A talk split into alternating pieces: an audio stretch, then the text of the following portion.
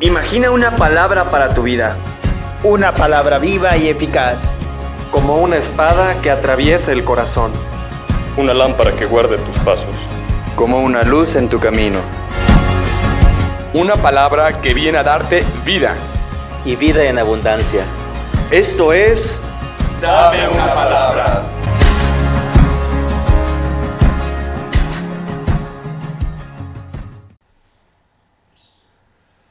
Del Santo Evangelio según San Juan. En aquel tiempo, Jesús salió de Samaria y se fue a Galilea. Jesús mismo había declarado que a ningún profeta se le honra en su propia patria. Cuando llegó, los galileos lo recibieron bien, porque habían visto todo lo que él había hecho en Jerusalén durante la fiesta, pues también ellos habían estado allí. Volvió entonces a Caná de Galilea, donde había convertido el agua en vino. Había allí un funcionario real, que tenía un hijo enfermo en Cafarnaúm. Al oír éste que Jesús había venido de Judea a Galilea, fue a verlo y le rogó que fuera a curar a su hijo que se estaba muriendo. Jesús le dijo, Si no ven ustedes signos y prodigios, no creen. Pero el funcionario del rey insistió, Señor, ven antes que mi muchachito muera. Jesús le contestó, Vete, tu hijo ya está sano. Aquel hombre creyó en la palabra de Jesús y se puso en camino. Cuando iba llegando, sus criados le salieron al encuentro para decirle que su hijo ya estaba sano. Él les preguntó a qué hora había empezado la mejoría. Le contestaron, ayer, a la una de la tarde, se le quitó la fiebre.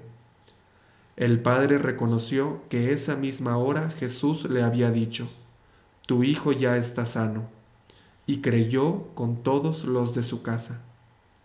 Este fue el segundo signo que Jesús hizo al volver de Judea a Galilea. Palabra del Señor. Hola, ¿qué tal? Soy el seminarista Andrés y el día de hoy me gustaría compartir contigo esta reflexión sobre el pasaje del Evangelio que acabamos de escuchar. En este pasaje me gustaría resaltar la actitud de aquel funcionario real que le rogó a Jesús que curara a su hijo. Imaginémonos la desesperación y la angustia de aquel funcionario. Su hijo estaba lejos, en Cafarnaúm, y se nos relata que estaba tan enfermo que prácticamente se encontraba en agonía. El padre del muchacho, desesperado, corre al encuentro con Jesús, pues sabía que él era la única posibilidad para salvar la vida de su hijo. En un principio, Jesús pareciera incluso mostrarse reacio ante la petición, pues le responde, Si no ven ustedes signos y prodigios, no creen.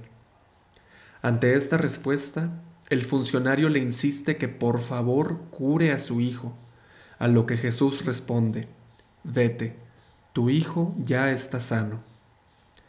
Y lo más interesante es lo que se nos relata a continuación. Aquel hombre creyó en la palabra de Jesús y se puso en camino. Efectivamente, él creyó en lo que Jesús le dijo, sin tener en ese momento ninguna prueba que confirmara la curación de su hijo. Me pongo a reflexionar cómo en muchas ocasiones tú y yo también nos hemos visto envueltos en una situación particularmente difícil y le pedimos a Dios que nos ayude y pareciera no escucharnos en un primer momento. Por otro lado, pienso, cuando le insistimos a Dios, lo hacemos creyendo de antemano en que Él todo lo puede y confiamos plenamente en Él. Imitemos pues el ejemplo de este funcionario, por una parte, en la insistencia de la oración y perseverar una y otra vez en elevar a Dios nuestras súplicas, y por otro lado, Siempre mantener una actitud de fe en Dios ante todo lo que le pedimos, sabiendo que somos sus hijos y que Él siempre actúa en favor nuestro, aunque no siempre parezca ser así o aunque, para nuestro criterio, se tarde en responder. Gloria al Padre y al Hijo y al Espíritu Santo